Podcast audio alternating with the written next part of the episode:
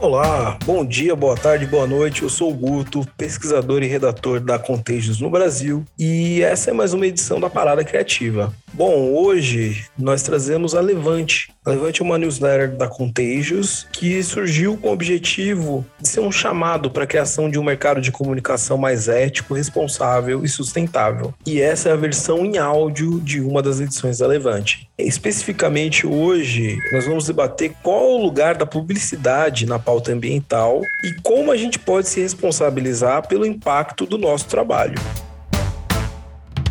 Há quem diga que a esperança é um antídoto para a inanição, mas a perspectiva que o pesquisador e estrategista David Matan compartilhou em uma edição da sua newsletter New World Semi-Humans parece mais adequada para o momento que a gente vive. Abre aspas. E se a esperança, pelo menos do tipo comumente incentivado hoje, não for a melhor resposta? E se precisarmos, em vez disso, admitir alguma forma de derrota? E se isso nos ajudar a superar a crise psicológica e espiritual coletiva causada pela mudança climática e a encontrar novas formas de ação? Fecha aspas. Admitir alguma forma de derrota não é jogar toalha. É aquele papo de perdemos a batalha, mas não perdemos a guerra, sabe? A gente precisa reconhecer que o otimismo que cultivamos com algumas campanhas que andamos criando em torno da pauta ambiental não se traduziam em ação nem dentro dos nossos próprios escritórios. Quer dizer, a gente não anda fazendo a nossa lição de casa. Basta ver o que aconteceu na COP26, ou saber que a meta de restringir o aquecimento da Terra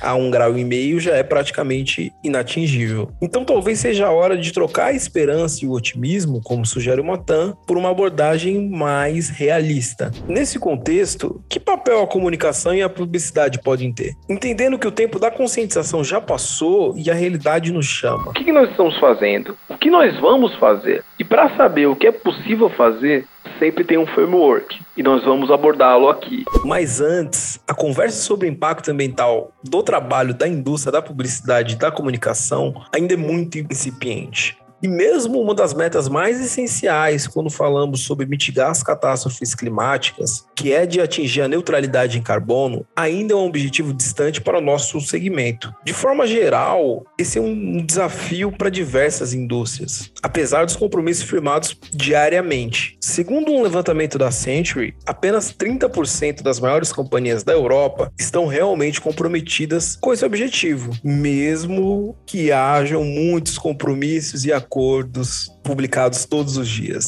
O que isso quer dizer? Que a gente saiu atrás dessa corrida pela neutralidade em carbono. Mas esses dados indicam que ainda tem uma vitória possível, entre aspas, no horizonte. Mas a pergunta é: qual caminho nós podemos usar para chegar lá?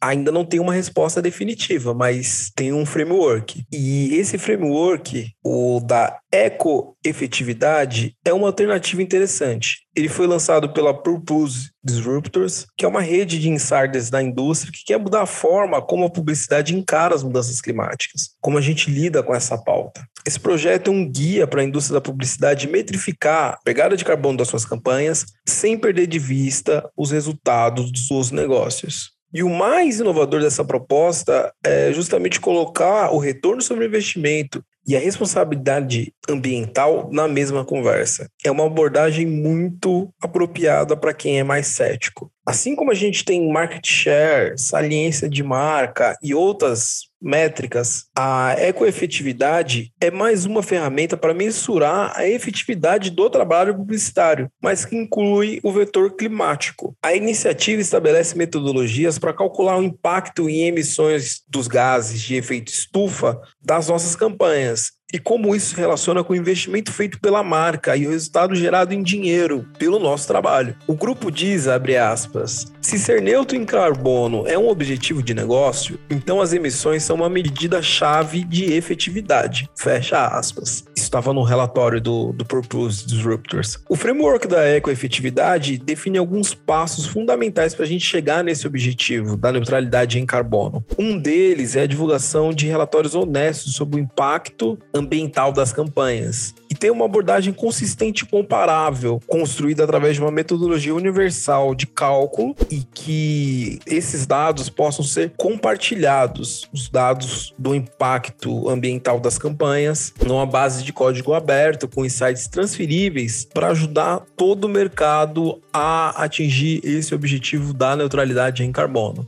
Então, falar sobre ecoefetividade é um jeito de trazer essa conversa para a prática. No quadro que a gente se encontra, na emergência climática e ambiental em que nós estamos, começar a construir as vitórias que ainda podemos ter passa por obter melhores resultados poluindo menos. Então, o framework da ecoefetividade é um jeito de quebrar estigmas e barreiras de entendimento acerca da importância desse tema, da pauta ambiental e climática, para o mercado da comunicação. Porque se a conversa sobre ESG já é um consenso no mercado financeiro e corporativo, e a gente já falou aqui na Levante sobre os limites do ESG, a efetividade do ponto de vista ambiental no mercado da comunicação, na nossa indústria, pode ser um diferencial, assim como o ESG é para outros segmentos. Então, a efetividade do ponto de vista ambiental pode ser um, uma métrica muito importante para a tomada de decisões de marcas e agências. O que o framework da ecoefetividade oferece é um caminho tangível para a gente mensurar o impacto da nossa atividade. E mais importante do que isso, é uma ferramenta para a gente mudar esse quadro. É uma trilha possível para inserir a nossa indústria na conversa sobre emissões de carbono. Talvez é, é um primeiro passo para a gente atingir metas mais ambiciosas no futuro. Essa conversa rende muito pano para manga e esse é só o começo desse debate por aqui. Obrigado por ouvir o Parada Criativa.